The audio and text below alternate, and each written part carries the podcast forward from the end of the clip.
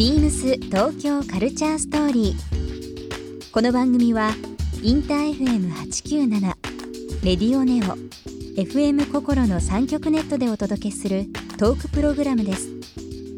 案内役はビームスコミュニケーションディレクターの土井博志。今週のゲストは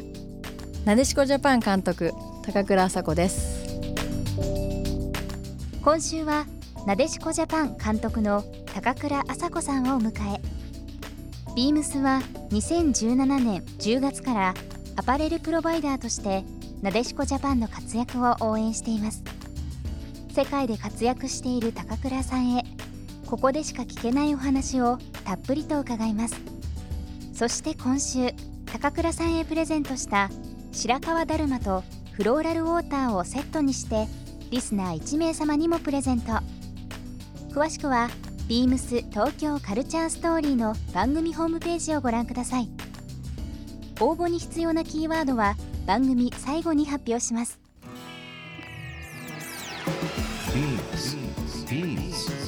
Beams. Beams Tokyo Culture Story. Beams Tokyo Culture Story. This program is brought to you by Beams. Beams. ありとあらゆるものをミックスして自分たちらしく楽しむ。それぞれの時代を生きる若者たちが形作る東京のカルチャー。Beams 東京カルチャーストーリー。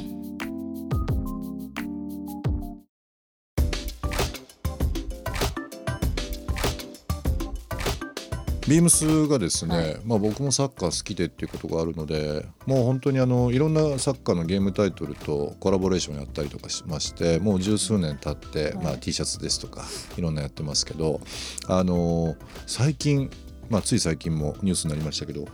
国体に e スポーツがですね、選ばれてサッカーもあの競技種目サッカーゲームですね、競技種目が入られ入ったというニュースが出てますけども、まあ、アジア大会もそうですけども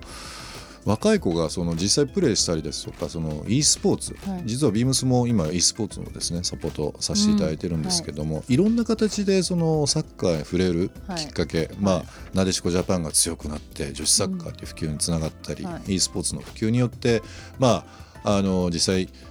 プレーすることだったりゲームでサッカーを味わったりとか、はい。い、ろんなこう裾野が広がってくる、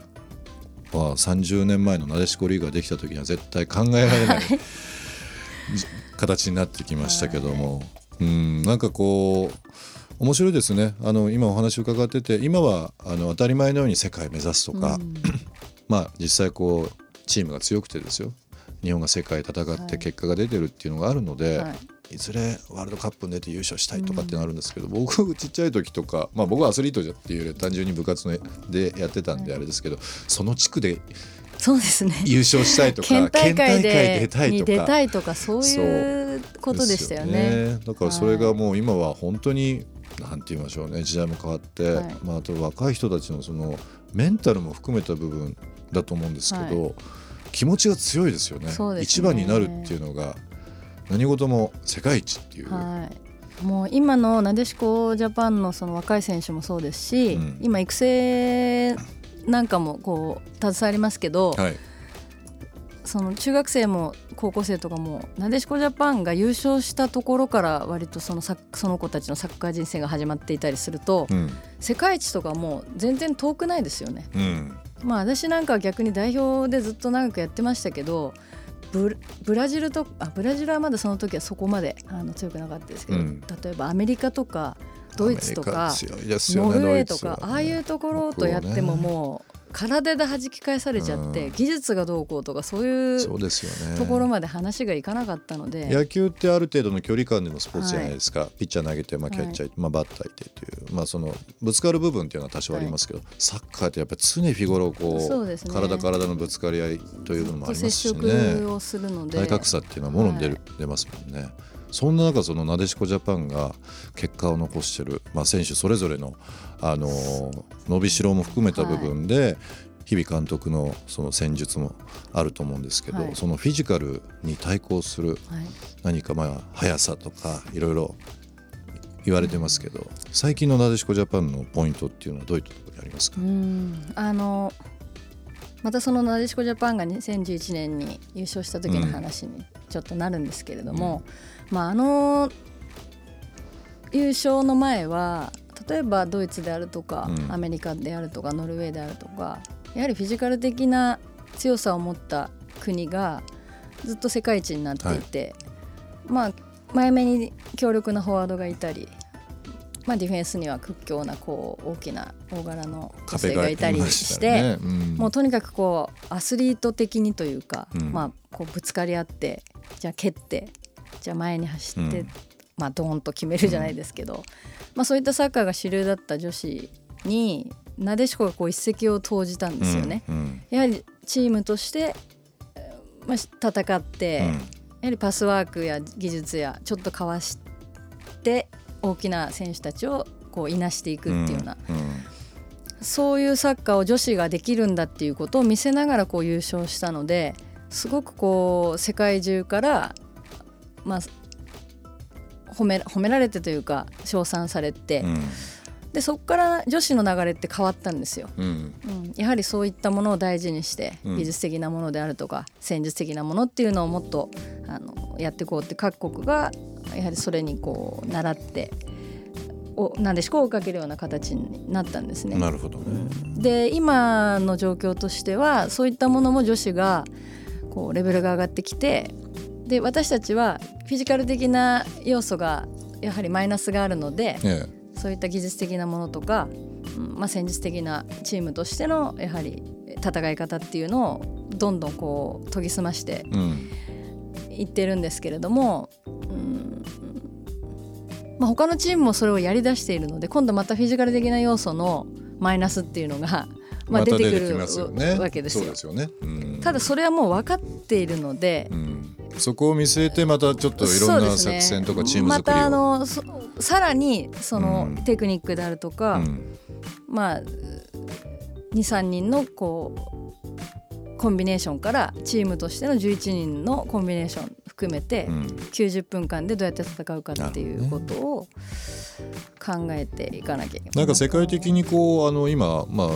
女子サッカーの普及っていうのが非常にある中で、まあ、今上がりましたけども、まあ、スペインですとかカナダと言われるような強豪もそうですしアメリカドイツはい。あると思うんですけども、そういったところっていうのはやっぱりこう盛んな国っていうふうな、まあ、エリアとか国とかっていうのは今申し上げた部分っていうのはやっぱあるんですかね。まずあの女子サッカーを最初の時代に引っ張ったのはアメリカと中国なんですよ。あ中国もなんですか、はい、で今中国は少し元気がなくなってきてますけどまたちょっと盛り返したりとか今はもうよかったり。国策で中国、ね。まあ中国はサッカーの普及っていうのは、ね、本当にいい選手たくさんいますし、なんか本気になったら怖いそうですなか。で本気でやってるんですけど、うん。なかなかやはり選手のこう選考とかいろんなので、まあ、国の中ではあのしっかりまとまってないのかなっていうのまあ今でも本当に海外からあのクラブチーはい。ムのその非常に力があって、はい。まあ男子なんか特にですけども非常にこう普及が増えてたりだとか、チチーム強くなっても女子もやっぱりあるんですね。まあ早かったっていうのは結構びっくりでしたけど、はい、でまあ中国とアメリカが引っ張る中で、うん。日本は中国には全く勝てずに、まあ、なんとか中国に追いつけ追い越せっていう時代が、まあ、私の時代なんかそうですけど、でそんな中でやはりこう女子サッカーがどんどんこうワールドカップもこう回数を重ねるごとに、うん。ドイツうん。で最近はフランスイングランド、うん。オランダうーんスペインそうですね。聞くだけでもゾクゾクするようやはりなチームですね。もう。その男子で強いチームっていうのは、国が、まあ、協会がじゃあちょっと女子もあの強化しようぜってなるとうん。早いんですよ。なるほど。やはりそのひな形って言いますか、うん。育成のノウハウは持ってますしどうやったらチームが強くなるかっていうのをたくさんいい指導者いらっしゃいますし、でまず環境がやはり例えばバイエルミュンヘンとか、まあ、バルセロナにしても、女子をじゃあやろう本気でやろうって言ったら多分すぐ強くなりますうよ、ん。まあ、もちろんやってるんですけどこれがじゃあ、あのあと何年か経ったらって考えると、うん。もうあっという間に強化されてあっという間にレベルが上がっていくっていうふうに思うとね。もう恐怖でしかないですね。うん。で今ヨーロッパでかなりその動きは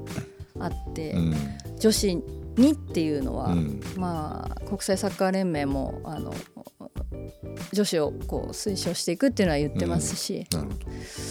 だからこの先っていうのはまたその選手もそうですし協会もそうですし国も含めてえ本気に取り組んだところが生き残っていくんじゃないかなっていうふうに思うので危機感ばっかりです。ビームス東京カルチャーストーリー。ゲスト高倉麻子さんにプレゼントした白川だるまとフローラルウォーターをセットにしてリスナー1名様にもプレゼント。応募に必要なキーワード「なでしこ」を記載して番組メールアドレス beams897 アットマークインター FM.jp までご応募ください。詳しくは番組ホームページまで。ビームス。ビームス大宮ショップマネージャー中尾司です。ビームス大宮は10月13日にリニューアルオープンいたしました。全面ガラス張りの開放的な外観でお買い物しやすい空間に生まれ変わりました。メンズでは22日までアウトドアブランドアークテリクスのポップアップショップを展開しています。通常取り扱いのない商品もご覧いただけるこの機会にぜひご覧ください。ビームス東京カルチャーストーリー Beams Tokyo Culture Story. This program was brought to you by Beams.